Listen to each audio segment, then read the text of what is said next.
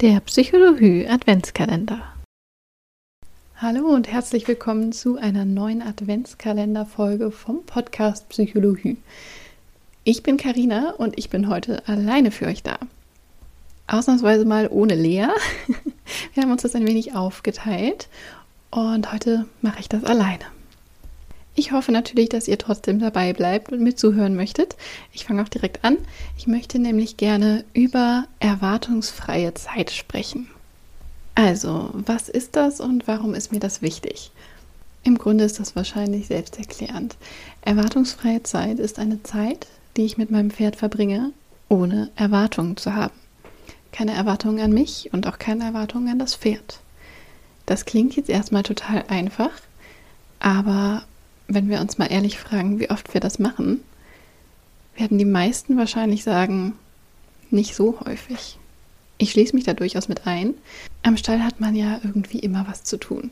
Egal, ob man jetzt Selbstversorger ist und die Pferde am Haus stehen hat oder ob man sein Pferd in Vollpension in einem Pensionsstall stehen hat.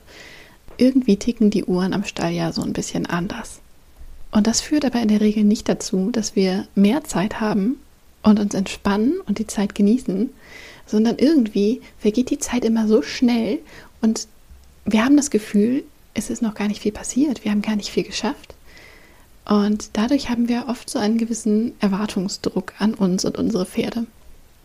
Und dann geht oft die Zeit verloren, die eben frei von Erwartungen ist. Dabei finde ich, dass das eine Zeit ist, die super schön und super wertvoll ist und die einfach unsere Beziehung zu unserem Pferd enorm stärkt.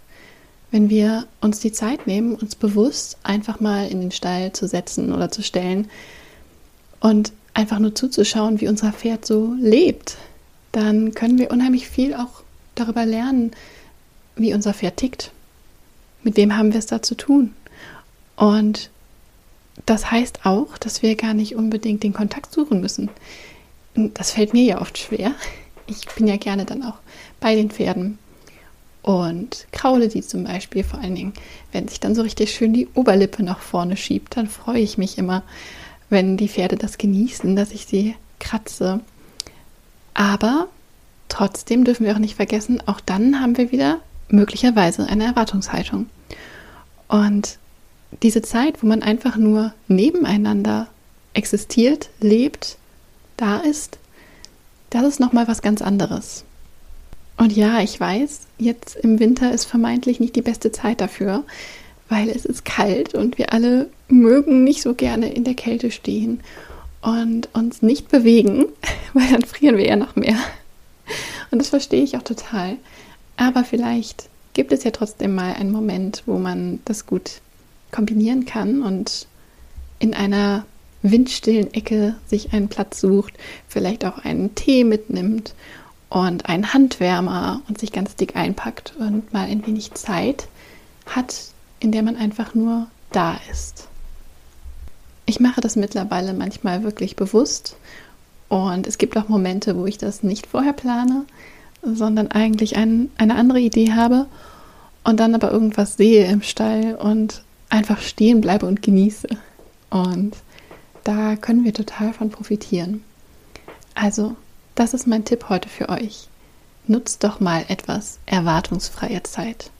Nehmt euch ein paar Minuten, vielleicht zehn Minuten, vielleicht auch mehr. Vielleicht merkt ihr irgendwann gar nicht mehr, wie schnell die Zeit doch vergeht. Und nehmt euch diese Zeit wirklich bewusst.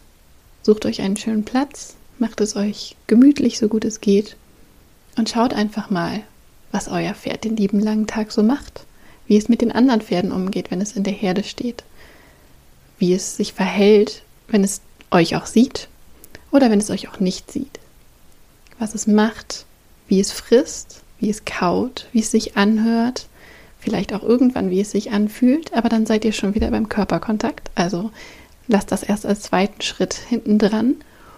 Und wer weiß, vielleicht lernt ihr euer Pferd ja auch dann nochmal auf eine ganz andere Art und Weise kennen.